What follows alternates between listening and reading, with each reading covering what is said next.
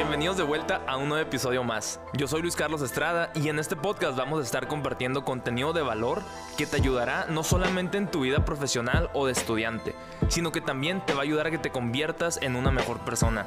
Yo creo firmemente que no podemos ayudar a las demás personas sin antes habernos ayudado nosotros mismos. Y es por eso que con este podcast quiero ayudarte a que tú mejores para que de esa manera tú también puedas ayudar a muchas personas. Aquí también te compartiré mis experiencias, fracasos, éxitos y aprendizajes que he tenido a lo largo de los últimos años y que sé que te serán súper útiles en tu vida. Ok, empezamos.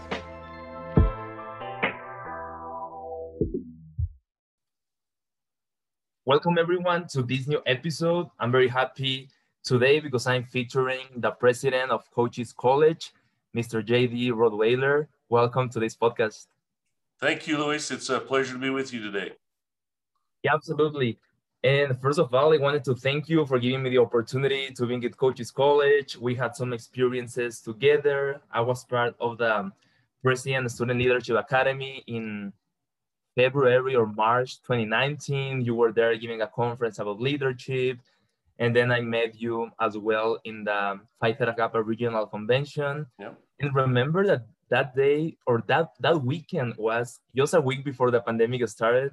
I do remember. I do. I do remember that because from that point on, uh, it became hard to remember anything. So the last 18, 16 to 18 months have been kind of a flurry with things related to COVID. But yeah, I do remember that. And I think uh, you went to the uh, state capitol with me too, if I remember right. Yeah, and it was in February 3rd in 2020. Yeah, it was before the, the convention. That is true. Yep. And later in the podcast, I'm going to ask you some questions about that specific event in sure. the Arizona State Capitol. But first of all, I would like to ask you, like, how did you end up becoming the president of Cochise College? How your journey started? And also, if you can give us a little bit of your background, I would appreciate it. Sure, I'm happy to share that. I mean, I, I didn't probably, I mean, early in my academic career, I was planning to go to law school. I was going to be a lawyer. Um, and so I was geared up to do that. Um, I met my wife when I was a junior at the university. I had just returned from a church mission. I spent two years in Japan. And so as I finished up my my bachelor's degree. I was off sequence. I graduated in December. Um, I was going to lay out for a year, get ready to go to law school because I, my wife was still needed to do her student teaching. And in the course of waiting for that, I had a professor come to me and say, uh, "JD, you know, we've uh, have you thought about graduate school in sociology and international studies?" And I said, "No, I hadn't really thought much about that." And he said, "Well, maybe you ought to think about doing that. And if you're interested in applying, I've had a, a, graduate assistant leave, and you could potentially get funded beginning in, in January. So I did a little bit of research and looked into that, and and I went ahead and applied for that, and I got a graduate assistantship to work on a master's degree while I was going to wait for my wife. In the course of that, part of my responsibilities was to assist in teaching a class at the university. Then we had a, a professor get ill, and so they asked me to take a real prominent role, a kind of a leadership role in a full class. And uh, from that time on, I was kind of hooked in the teaching thing, an area that I hadn't really thought much about. And so as I was working my way through my master's degree, my mother came across a job opportunity. You should always listen to your mother when they uh, when they give you good advice. And she said you ought to apply for this job. And so I applied for a job, and it was a three year faculty replacement at uh, Ricks College, which is now BYU Idaho. Taught for three years on the faculty there and just had an absolutely wonderful experience, was recognized for uh, my teaching excellence and had opportunities to develop new programs. And, but that is a three year uh, situation. The faculty member returned. And so I found myself in a, a situation where I needed to find some other things. So that became a department chair and an associate professor of sociology at Salt Lake Community College, which allowed me then to complete my to begin my doctoral work. So I work began work on my PhD at the University of Utah. Uh, through the course of those four years, I got all my coursework done. Then I took a, a promotion. I realized as I was doing more and more teaching that uh, there were there were other things I was interested in. I found myself fascinated by how large organizations run and how people work together and how you have to create a common vision. And so some administrative opportunities appeared. And so I applied for a dean's position in Iowa. From there, I returned to Wyoming as an executive vice president provost. And then for the last 12 years, I've been blessed to, to serve as the president of Cochise College. Wow. What a story, right? yeah, it's always a journey, and, and you recognize that there are, uh, you know, there are, you know, just those different things you take. And, and as long as I, I think if people always keep in mind that the purpose of their organization, if it's about educating students and working with people, then uh, there's lots of opportunities and you can kind of work your way through a career. Things don't have to happen instantly. I was uh, fairly young as I came into the presidency. I became the president of Cochise at age 42, which was uh, fairly young for presidents uh, in Arizona. I would still be considered one of the younger presidents in Arizona, even though I'm the longest serving, longest tenured president in Arizona. But there's lots of opportunities for people who are willing to engage, commit to other people. I think my my background in sociology kind of makes me enjoy people. I love the diversity of people. I love uh, you know the so when you work in higher education, you've got the uh, the very conservative, you know, suit, coat, and tie faculty member in business You've got, and these are somewhat stereotypical. You got a little bit more liberal, free thinking uh, faculty member in art. Uh, you may have somebody in psychology or sociology. And I enjoy and love that diversity and the variety of people, which makes higher education a perfect place to be. Yeah, and you touched a very important topic, like when you're just starting, that your instructor offer you like a graduate assistantship or something like that and you hadn't thought about it at that time, how did you recognize that it was going to be a great opportunity for you? Because sometimes we receive offers or we receive opportunities, but that doesn't mean that those opportunities are exactly for us. Because, for example, if somebody tells me, Hey, Luis, I'm going to give you a scholarship for football, you can play in this university, it's like, I don't even like football. Or, for example, if somebody offers me a scholarship in baseball, then I'm gonna go there because I like baseball. So how did you sure. figure it out that it well, was a great opportunity for you? Yeah, I think clearly it has to feel right. Um, I mean, it has to be still tied to some of your career goals. I mean, I I knew it was going to be a year to a year and a half, and this was an opportunity to to rethink it. It certainly didn't set me back any. And I think probably deep, you know, in my heart, I knew that it was something that that I could do. The other part is uh, I formed a relationship with that professor. In the end, it's all about relationships. And so, because I'd had a course or two from him, we'd built a rapport. He came to me and said, You know, have you thought of this? I mean, these need to be mentors and guides that help you throughout your career, whether that be in academics or business or leadership. You know, so many people influence, have the opportunity to influence you and you to influence others. And so I think you always need to hear from mentors and others who who may see things that you don't see and i think he saw something in me that i'm not sure i saw but uh, i'm uh, certainly thankful that he was willing to reach out and that i heeded his counsel i mean it, it was a game changer in my career and i wouldn't change anything uh, as it relates to that yeah that totally makes sense and now talking about Cochise college what is the evolution that you have seen in Cochise in the past 12 years that you have been there and which were your goals when you were just starting and how have you accomplished them? Sure. I think, uh, uh, you know, as a community college, I tout this all the time that communities are middle name.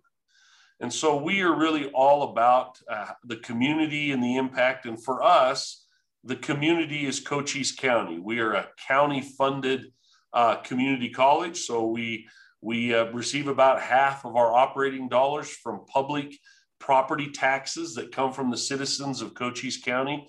So for me, we really need to be making sure we are serving the county. If the county's not being successful, then we're not doing our job.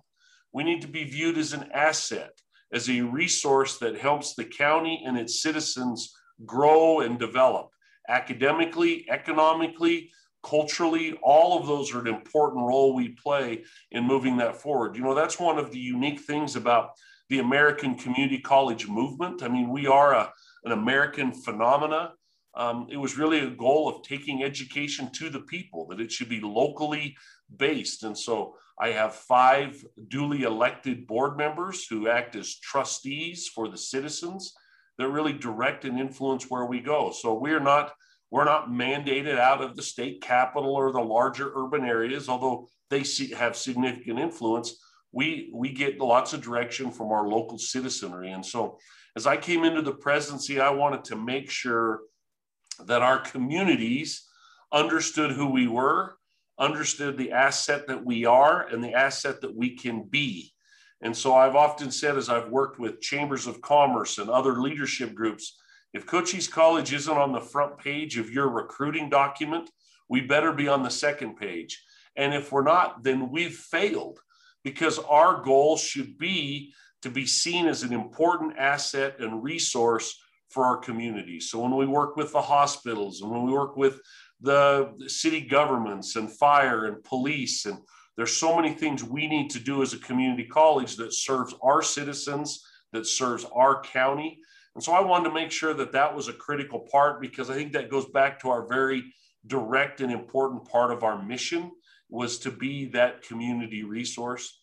The other part i'll say is i wanted to see at a time and i think we've gotten there now that when we see students or our community wearing Cochise College gear, it's done with a certain level of pride.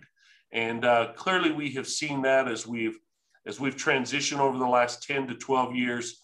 We've seen in our marketing research and other things, Cochise College is now viewed as a very positive. Um, some of the most recent research talks about, you know, the, the two or three great things happening in the county. The college is one of those. I think that's really, really important.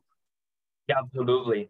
And obviously that you feel super proud of Cochise College. I mean, you have been there 12 years. Obviously that you will recommend your own college. But not only you, I think as students, advisor, faculty, and staff, we all recommend Cochise. Even yesterday, I was talking to a friend and she's about to start in Cochise College in August. And I continue helping my friends and people that I'm meeting to go to Cochise when they are starting, international students from Mexico, which is the country where I'm from. And I feel very honored to be able to recommend a college where I spent three and a half years and how this journey has shaped me in my mind and in everything, especially in education and leadership.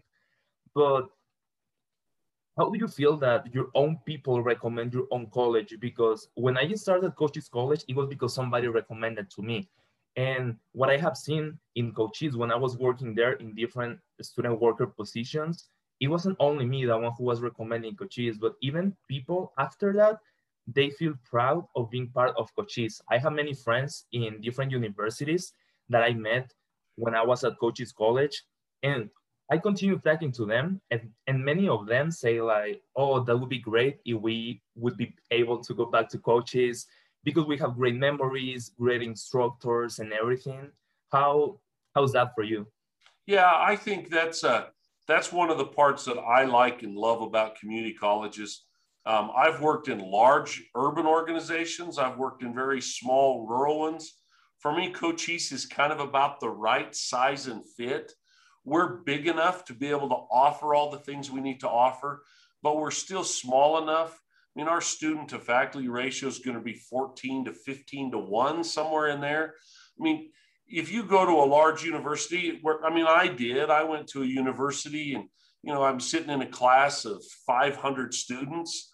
Um, I mean, we don't we don't even have a room that'll hold 500 students at Cochise College. So um, you're going to be in a classroom. Probably our largest classroom class is going to be maybe 25 to 30 students. A faculty member is going to know your name. Um, but the other key part is it's about opportunities. And if a student like yourself wants to engage, you can be anything you want to be at a place like Cochise College. You want to be in student government, you can be in student government.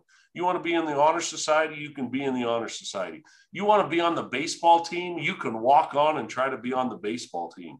The opportunities are there because of our size and just how we kind of interact and, and treat one another. I mean, that's just not the case in other places. I'm a first generation college student, so I understand the experience of many of our students. I was overwhelmed I'm glad I went to a smaller two year school first before I went to the university because I would have probably washed out really fast, just being a little bit overwhelmed. You know, many of our students at Cochise come from small high schools. I mean, they'll come from high schools that have a graduating class at 25, 50, 75. I think our largest graduating class in Cochise County is probably Buena High School that probably has 400 students. I mean, there are classes at the University of Arizona that'll have 700 students in them. So um, I think that personal touch is key. And I think for a, a, a student who's interested in impacting and making a difference, you can do that at the community college. Now, you can get lost here as well, but you're going to have to work to get lost because our faculty and staff will find you because they know who you are. They see you every day. It's kind of that normal flow. And I know you spent the the bulk of your uh, academic career at Cochise on the Douglas campus. I mean, that's almost really a get to know you on steroids, if you will, because it's very uh, close community. People care about one another. They work very hard to ensure that everybody has an opportunity of success. I mean, in my mind, that's really what education is all about, helping people succeed. Yeah, and you touched a very important topic that I was I was talking to the former major Robert Uribe, and we are talking about how succeeding in small places is easier than succeeding in big places because he was talking about a business that he had. I think it was about coffee or something like that. And also about when he became the major of Douglas. And he was like, it, it's way more easier to succeed in Douglas as a business owner or as a major in this case for him than succeeding in a business in Tucson or in Phoenix because your competitors, there's unlimited competitors, right? So you touch a very important topic when you talk about how you can succeed and make everything happen in Cochise, right? Yeah, well, the, the other part, Luis, in there that's really key is um, so as I talk to some of my university counterparts, they really like our transfer students. So I'm sure NAU is going to be really happy to have you. And the reason is you were really involved as a freshman and a sophomore. So when you show up in Flagstaff at NAU, you expect to be involved. Um, that's probably not the case for an incoming freshman at NAU. They're going to have to wait their turn, if you will, in student government. So they may have to wait till they're a junior or a senior. And I mean, it's just much of that is the, size and economy of scale and more students. But I think that's where a small school you know, we turn over our students every two years, typically two to three years. So when a new a new group comes in, they're ready to be nurtured, they're ready to be grown, and they want to take leadership opportunities. And, and as you know, if you're willing to engage in the process, you can lead. Yeah, that totally makes sense. And now to change a little bit the conversation, because at the beginning of this episode, we were talking about the President Student Leadership Academy and those opportunities. But I, I want to ask you, how do you continue educating yourself? How do you start your journey as a public speaker? I don't know if you consider yourself as a public speaker, but when you give conferences, it's like you have the skills to be a public speaker and like all your leadership, how do you how do you gain experience? How do you how do you train yourself to to be able to be in the level where you are right now? Sure, I think, uh, and that's very kind of you to say related to uh, my public speaking, those things. Um, I'll just say that, you know, I think you have to surround yourself with as smart people as you can.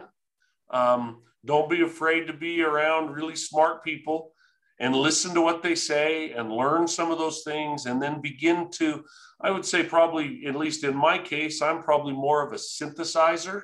So i hear what lots of other people and i'm able to say and i'm able to synthesize that together kind of create a, a direction. I was blessed i think with some uh, some god-given things related to comfortable standing in front of people and and uh, being able to verbalize and vocalize some things but it does take practice it takes time and it takes lots of thought and for me you have to find those times when you can organize your thoughts so many times on a walk in the morning with my wife uh, i may not say anything for 45 minutes but it's not because I'm not thinking about what's going to happen that day, what presentation I'm going to give.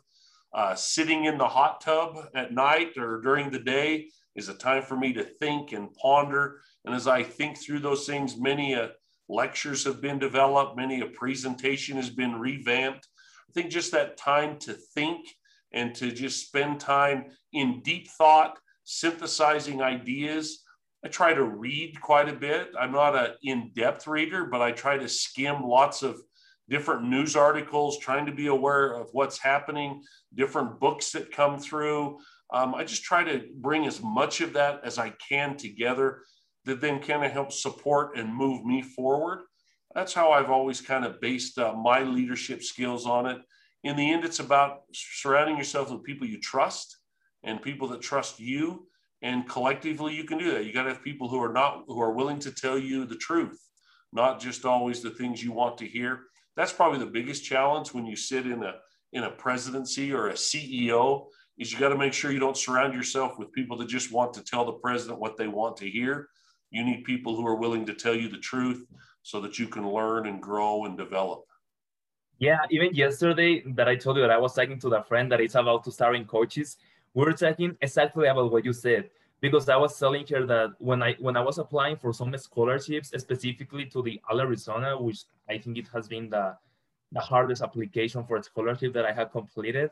Like at the beginning, I was with Angie Bustamante, with Margaret Connors, with Andy Espinosa, and some of my advisors and supervisors, and they were helping me with with some of the ideas because I was like, hey, I have this question and I need to complete an essay. But I was like, I can talk about this, or I can talk about this, or I can talk about that. And they were like, okay, I think that you can talk about this topic because I think that it's gonna answer the question in a better way. And I was like, okay, I'm gonna do that. But sometimes they were like, no, you have to change your essay, you have to change your ideas because this is not powerful. So try to do that better. And I was like, okay. Then I remember that one time I was doing the same essay during three days because my advisor were telling me, Luis, you have to change this, you have to organize your ideas better. And it was and it was great because I mean I was asking them for help because they were the ones who were in charge or not, not in charge, but they were the ones who, who already knew how everything works. I, I was a student, they had been part of Cochise for several years, but what if they would have told me, hey, Luis, you're doing good, awesome, you're great. And it's like, no, I know that there's many things that I can improve. And I remember that, that one day, it was probably like 2018, 2019, a while ago, I was in the tutoring center because I needed to submit a final paper. And I remember that one of the tutors changed like super little things like in grammar or spelling. And I was like, I'm pretty sure that I have way more mistakes. And she told me, Oh, you're improving, Luis, you're doing great. And I was like, I'm pretty sure that I have more mistakes. So I went with another advisor and I told her, Hey, so she told me that I'm doing great, but I'm pretty sure that there's many things to change in this essay. And yeah, I ended up going with another tutor in Trio, and she was helping me in clarifying some of my ideas, some of my punctuation and everything. And that's exactly what you were talking about, because when people is, are only telling you how great you are, how good you're doing, this is not what we want to hear as a leaders. As leaders, what we want to hear is where we need to make changes, changes, where we need to improve and everything. And now moving a little bit, when the pandemic started, Cochise College, I saw in a post or in an article that the Cochise College was ranked like in the top one online colleges in Arizona. And I wanted to ask you, like, so even though Cochise was a victim of the pandemic, last like all businesses and colleges and universities, you were able to keep your team united. So how, how did you manage like this situation to do great during the pandemic? How, how did you keep your team united? So uh, we uh, we really tried to work and enhance communications. So we started holding weekly, uh, what we call general information sessions. We held them weekly on uh, Zoom on this format, which we would have thought would have never really worked. And all of a sudden, we had 175 to 190 people participating in these general sessions just to uh, gain information, to ask questions. I mean, that's really what they were laid out to do. But it also kind of created a sociological or, or psychological effect it provided links to people. It made them feel connected. And I'll never forget, we were probably after doing, I don't know, really in the throes of the stay at home order. We were holding these, so everybody was in their home and we'd conveyed most of the information. And so we were going to skip a week. We said, we'll move these to every other week. And I received a whole bunch of emails from faculty and others saying, JD, we need to keep holding these. It's not always just about the information, it's about the connectiveness that people needed to feel connected and belonging to one another. And just to see 175 people on a screen was meaningful. And I said, you know, you're exactly right. And so we reinstituted those for a weekly thing. And there were times we didn't have a lot of information, but it really gave people an opportunity to ask some questions, to interact. And while we've now moved those back to every other week, I think we'll continue to do that even as the college completely reopens, people come back on campus. We'll utilize this technology as a way to increase communication, a way for people to ask questions. We're considering really Zoom and live streaming from anywhere as really a blessing of COVID, something we've learned that we'll now integrate in all of our classrooms and all of our uh, opportunities for interaction. I mean, I used to hold a once a semester open forum with the president. And I do on both campuses and on Sierra Vista, I'd maybe get 50 people. And on Douglas, I'd probably get 30 people. I hold one now on Zoom and I get 175 people. So uh, clearly, it's a it's a technology that allows people to do things, but it's not the technology; it's the communication. And I think that's what we did. We made sure we were as transparent as possible we told our faculty and our staff and our students what we were doing. Uh, we told them where we were had concerns, where we didn't have concerns. We allowed them to interact with us. Um, you know, I'm not naive. We we had to change things. I mean, I've never had you know made a decision and thought we were headed in the right direction to then literally hours or days later completely changed that decision because information was coming in so rapidly and we were really going through uncharted waters. And I know for many of our staff, that continual changing caused discomfort for them. But by communicating, I think it helped ease that the very best that it could. Yeah, and how how comfortable do you feel when it comes to delegate? Probably you feel comfortable right now, but was it a challenge at the beginning? Because probably probably right now you delegate a lot because for example, in the interviews that I had in Cochise for Haku, for scholarships, or for work study positions, it was only, for example, when I was in a student government, it was Jennifer and Andy or Andrew, or for example, in financial aid, it was Angie or or Karen or Terry, Marta. So it was it was like different teams. But how do you feel when it comes to delegate? Are you comfortable? the, the higher you go in any organization, the more comfortable you have to feel in delegation. Um, if you think you are going to have your fingers in everything and control it, your organization's not going to succeed. You'll never move forward. So that's kind of why I talked about earlier. It's about trust and communication. Clearly, you need to be uh, clear in your directions about how what you want to see the end goal. For me, I'm more of an ends guy here's kind of what we desire on the end. How you get there is up to you. Now, if you're more of a means person, how to get there, then you got to be clear in that communication. You got to inform people that this is how I want it done.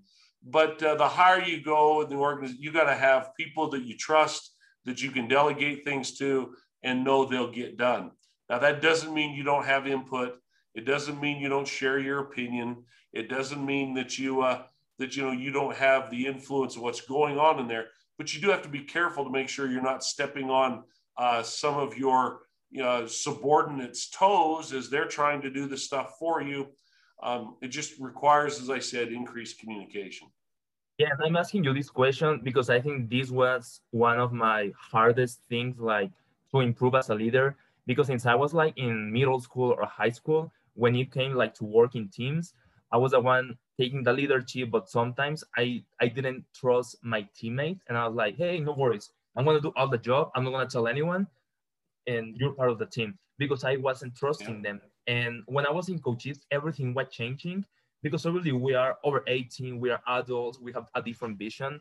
But I remember that last semester, okay, in fall 2020, it was my last semester in Cochise, and it was a time when I was moved from the vice president to the president of the Student Government Association. And I remember that at the beginning, when I was leading some of the meetings, when I was organizing and dividing the tasks in the team, I remember that one day, Andy Espinosa, he was talking to me like privately, and he told me, Luis, you have to grow your team because you cannot do everything. Because I was like, okay, I'm gonna be part of the social media project. I'm gonna be part of blah blah blah. And then Andy told me, Luis, remember that you have a team and that you cannot be part of every single thing. You can share your opinion, you can bring ideas, but you have to trust your teammates so they can have their own initiatives and they are going to grow as a leaders. I'm going to grow as a leader. Andy and Jennifer were growing as a leader, as leaders as well. So it was like a win-win for everyone. Yep. You uh, sometimes as a leader, you can't always be out front. Sometimes you have to be behind. Sometimes good leaders are behind watching their people lead and helping kind of steer. I, I think of a of a uh, comic strip I saw a number of years ago of two leaders. So they were on a Viking ship and they had people rowing the ship. And on the one, the leader was standing in the back and could direct because as he looked at his ship, he, the, all the big guys were on one side rowing and all the little guys were on the other side. So he was yelling, row twice on the left for every one on the right, which kept them moving forward. The other one was a leader who was standing at the front of the ship, couldn't see that he had the big guys on one side, the little guys on the other. So they were, he was having them row together, which meant they were just going in circles. So I think there is a, there is something to learn there about sometimes you have to be out front. There are times you are the, you are the leader, you are the the voice, the face, the you know the risk taker. There are other times where you're supporting and leading your other subordinate leaders as they try to move your organization forward. The bigger the organization, the, the greater the need for uh, leaders at all levels of the organization. That's why we've worked so hard with what we call the President's Leadership Academy. We bring, you know, 25 to 30 of our employees in each year, put them through an intensive three day workshop experience. We actually do a modified one for students. Uh, some Jen Wants and Brian Holmringhausen went through one of our first ones. They said we'd like to develop one of these for students. And so we've done two or three student uh, leadership academies. You participated in some of those. It's about growing and developing leaders um, I'll also share, I, this is a story I tell people all the time when you talk about control and kind of your idea on working on those projects. People ask me, boy, you must work really hard as the president. And, and, you know, and I do. I mean, there's lots of hours, but it's different. When, when I was the vice president, the provost, I probably worked a whole lot harder, but I slept really good at night because I knew that the project I had done, my fingers were in. I knew everything that had happened. And so I knew where it was going to work, where it wasn't. Now, as the president at a higher level within the organization, I probably don't work as directly hard on specific projects, but I don't sleep as well at night either because I just know there's lots of things happening at the college that I don't have a direct day to day say in, but I know in the end I'm responsible for it. And if something bad happens, I'm going to have to take responsibility for it. And that's okay. That's my job. That's why I've got to grow and develop leaders so that they're doing those same things at all levels of the organization so that not only I can sleep better at night, but our organization can fulfill its mission. Yeah, that's super interesting. And at the beginning of this episode, I I talked with you an important topic that time when we went to the Arizona State Capitol so it was like six students and me, and it was you and Crystal. Oh, and Yen Wans. Well, yeah, Yen Wans was also there. And I remember like the first thing that we did when we entered there, we entered to a meeting and it was you, the student, and the person who was in that office that I don't remember exactly who he was, but you were negotiating something. I think that you were negotiating some funds to for Cochise, right? Probably. Yeah, probably, yeah. And how do you negotiate? Because I know that negotiation is a win-win. But when you were talking, I was literally impressed because it was the first time that I was in the middle of a negotiation. Obviously, that I wasn't talking, but you and him were talking, and I was like, "Dang, like this sounds like from you." It was like super pers- persuading. So, how do you learn how to negotiate, and what are the most important parts of the negotiate of a negotiation for you? Well, I think that's that's the part of understanding the bigger picture and knowing where we wanted to get. Now, the negotiating you're talking in this sense relates to politics and political things and and, and so this is working in a political environment. I mean, for me, it's all about how do we get to yes. So how, how do we get to we know what the college's needs are. I know what the ideological concerns of the various members of either the House or the Senate are. How do I get my message delivered to completely different constituents, or in this case, legislators. I may have to deliver it differently. I may have to uh, sell certain aspects of our project differently depending upon who the legislator is. But in the end, it's about building a coalition, building a, a group of supporters that can rally together to really accomplish the things that we would like to see done at the college. And we have to always realize that success is always in the gray area, that you're probably not going to get everything that you need. So there's this idea of negotiation. There's also this idea of compromise. How do we get to a compromise where everybody wins? And so I was trying to find, I think when you were there, what's something I could provide this legislator that gets them to a win, but also gets the college to a win? And I think that's based upon years of, of building relationships, of being dependable.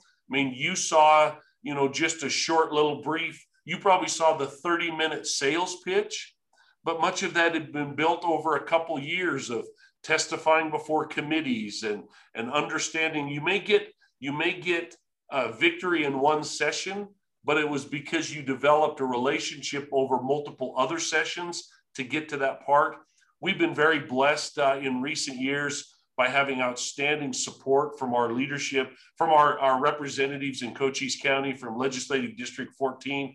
And we've just worked to partner with them because anything good that happens in Cochise County will benefit the state of Arizona.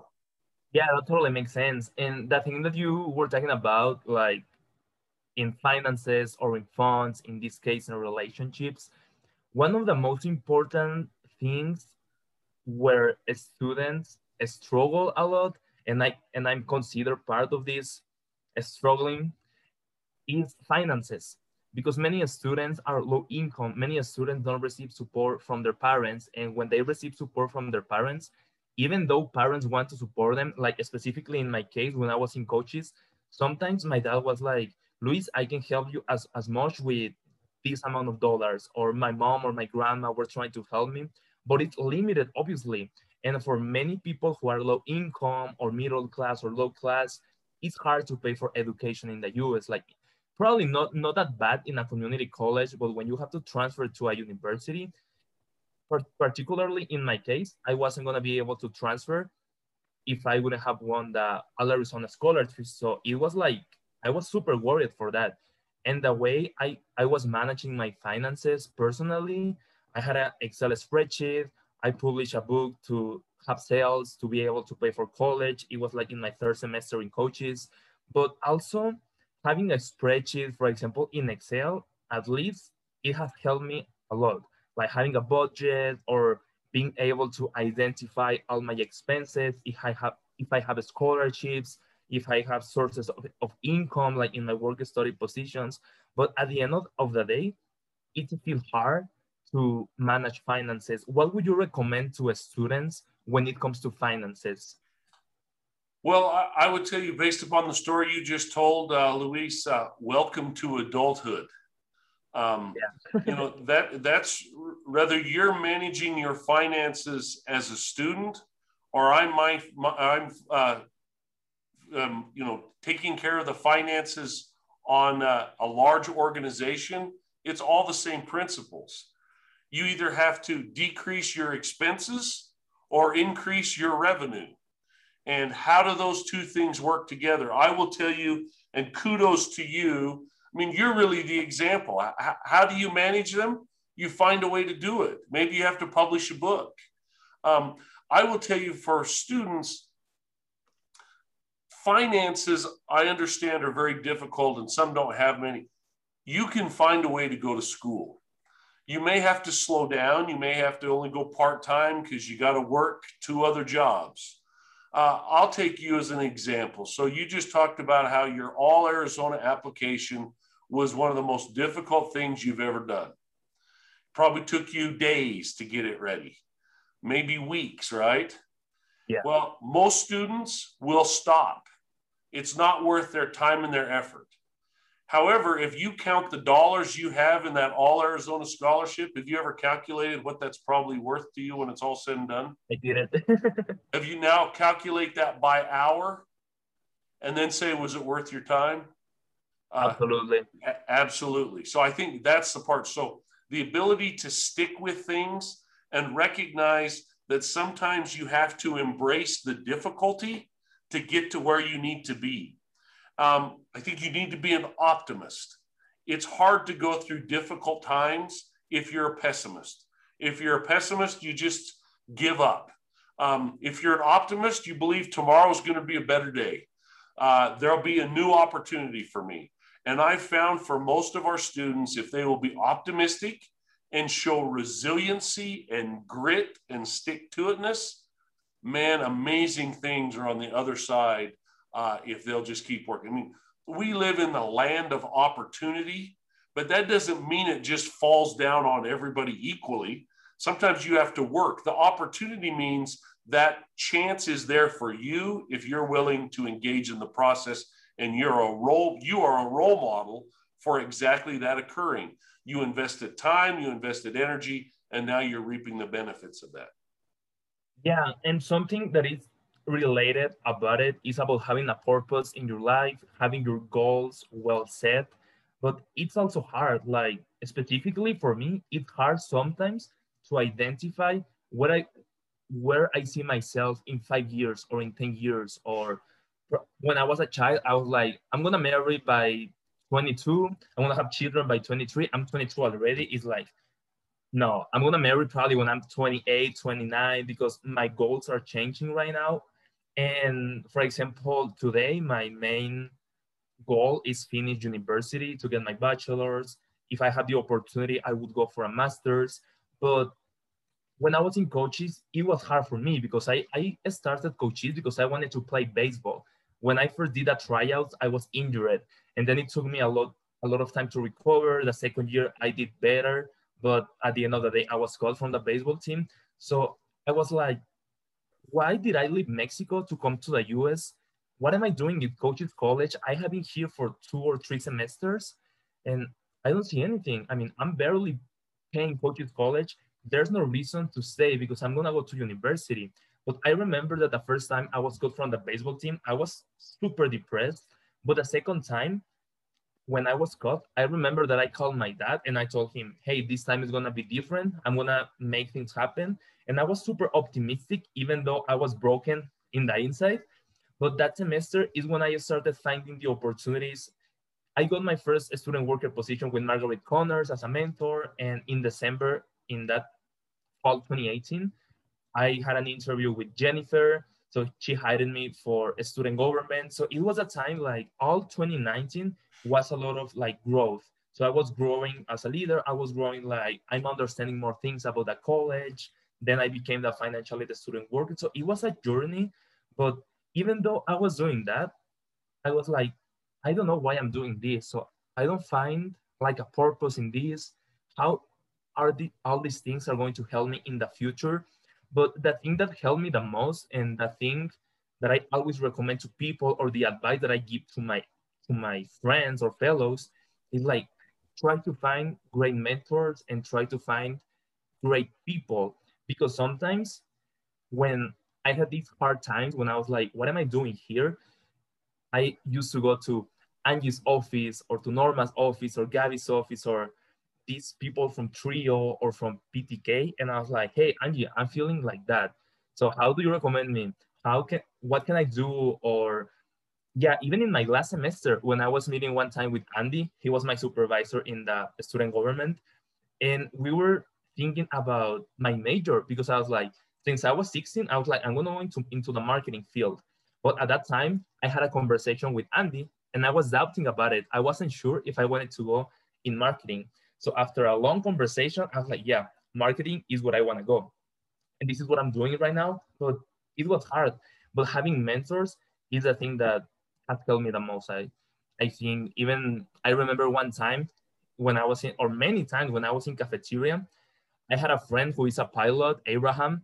He's an instructor right now. And I had another friend who I think he already graduated, Lanes. He was super strong. He was part of the of the Marines. Do you know him? Mm-hmm.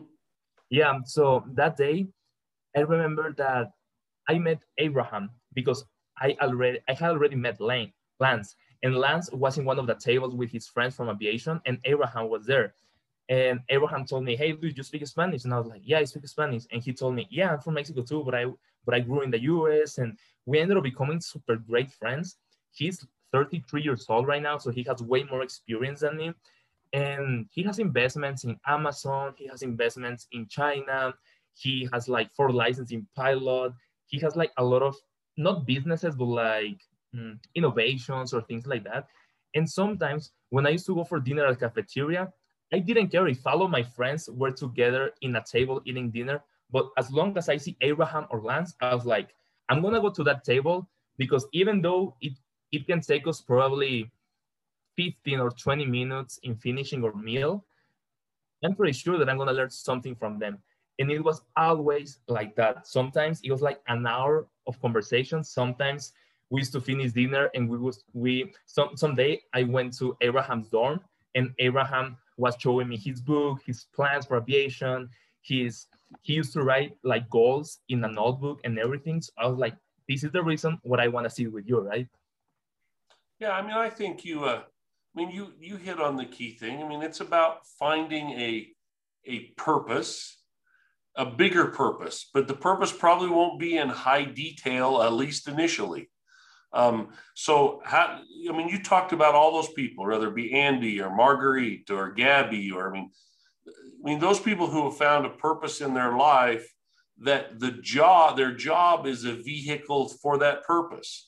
So clearly, you have to make money. I mean, you got to have a job, but you just as well have a job that gives you purpose. And I think if you ask them, they don't come to work every day because of the job they come to work every day because they want to impact people like you. They want to impact people like the other students. They want to see their growth and development.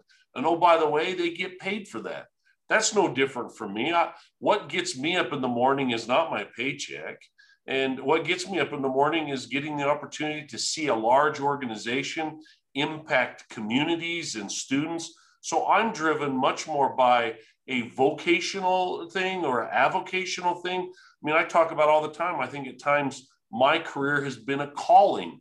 I mean, my uh, my upbringing and my my faith and my spirituality believe that God has a hand in many of those things, and and that drives me and gives me purpose to to influence. I mean, why why would the president of a college spend an hour with a former student?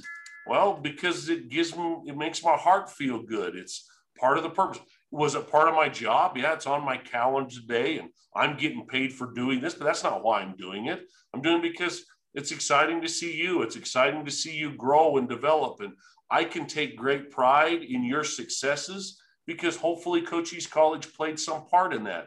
And if Cochise College played some part in that, Maybe JD Rottweiler played some small part in that by ensuring that we had the finances correct from the legislature to create an environment where you could spend time with Andy or Marguerite or, or Gabby, or you could go up to the Capitol. That's what really drives it is having a higher purpose, if you will, but not being so caught up in the details. I could never go back and show you a, a journal from when I was an undergraduate that said, I'm going to be a college president.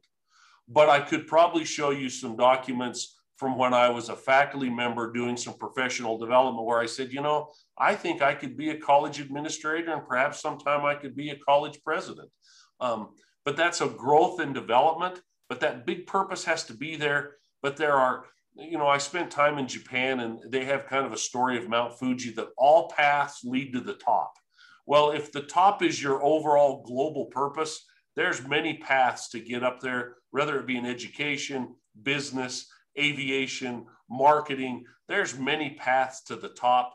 But in the end, what is your global uh, purpose? I think you've got to define that and be moving towards that. Yeah, and just to finish the podcast, I I want to ask you a last question because I would like to know your opinion about it, and it's about entrepreneurs and intrapreneurs. So for people who does people who don't know that might be listening to this, entrepreneurs are people who are innovating and starting projects by themselves outside an organization. But an intrapreneur, for example, me when I was in student government, it was a job and I was inside an organization, in this case, Cochise College, but I was able to be like an entrepreneur, but inside an organization, which makes me an, an intrapreneur. So it was like, if I want to start a project or if I want to innovate with something, I was like, hey, Jen, I have this idea. Jen was my boss for people who don't know. So I was like, Jen, I have this idea. What if we start, like, for example, creating this event of sometimes when we used to have the club first at the beginning of each semester, it was like, Jen, what if we create one time? I told her, we can start finding some members for the student government. And because people, students, they are trying to find community service opportunities. And sometimes those ones are limited in TRIO, PTK, or even though there, there are a lot, sometimes the schedule of some students doesn't fit or don't fit with these, with these opportunities. So I was like, Jen, let's let's create a spreadsheet. Let's give some like beanies or not beanies, it was like pens or things like that. And I was creating a spreadsheet and like, hey, if you want to get this, please write your name, your phone number, and your email. So we created a, a spreadsheet and we created a WhatsApp group chat and we had some members. So we were able to have more students in the events, but at the same time, they were gaining experience because they were doing community service, which at the end was going to be great, not only for their leadership or spending time with friends, but at the same time, it was going to help them in the long term when it comes to apply for a scholarship. So this is the difference for people who don't know. So what do you think about it or how do you consider an entrepreneur or an intrapreneur while at Cochise College? What do you think about it? Well, I, I can tell you as it comes to uh, to hiring people and surrounding yourselves. I mean, I was just in a meeting right before I jumped on that uh, we've got a new initiative at the college, and I use the language we've got to hire an entrepreneur to get this thing going. And what do we mean when we say an entrepreneur? We, we somebody who's going to be innovative. So they're going to be creative. We need creativity, but creativity is just an idea. If you take that idea and you bring it to practice, now you're innovating and if all of a sudden you've got innovation and it's impacting the overall goal, you may be a change agent, you may do some things, but in the end, we're impacting the lives of others. So we need as many entrepreneurs as we can get. Now, is that more of an entrepreneur? Probably. Um, I don't necessarily need people starting their own little business off of the college stuff, but I do need people within the organization who are willing to think outside the box, find new and creative ways of accomplishing our mission, which is impacting the lives of others. Yeah, and I do want to say thank you for recording with me this episode again. And congratulations for having such an amazing team in Cochise College. I always tell my friends, my family, and some friends are like, Luis, you're in love with Cochise College. And it's like, yeah, I am. but the thing is that sometimes when you go to Walmart or any store, for just for having an example, sometimes you're gonna meet people who who you like and people who you don't like. I cannot think about somebody that I don't like in Cochise College. So it's like I have received help from everyone in Cochise College, I think, and I feel very happy for being able to be part of this college for a long time. Well, that's very kind of you to say, and I'll share with you. I, I share that same love and commitment to the college. Uh, it's really about the people. It's our faculty, our staff, and most importantly, our students that uh, that make life worthwhile, that makes getting out of bed in the morning uh, easy to do. And uh, it's seeing the success of students like you. So I appreciate the invitation. I wish you lots of luck as you go through your various podcasting, as you work on your academics. And I'll be anxious to see what the future holds for you, my friend. Yeah, thank you so much. And I hope to see you soon. If I go to Cochise College soon, Sierra Vista or Douglas. And before finishing, do you have anything else that you would like to add? I don't. Just uh, thank you for the time and for those students out there. Uh, keep your nose to the grindstone. Uh, great things are ahead for you. You live in a great country with lots of opportunity, and uh, you'll reap the benefits of your hard work if you're willing to put it in now. And uh, good luck as you start a new academic year. Yeah, and greetings for Cochise College students and probably alumni who are probably listening to this podcast. And thank you so much. And please don't forget to share this episode in your stories, in Instagram, in Facebook. You can you can find me in Instagram at Luis C. Estrada dos or Estrada 2. I always say it in Spanish. and yeah, thank you. See you in the next episode. All right. Take care. Thank you. Bye bye.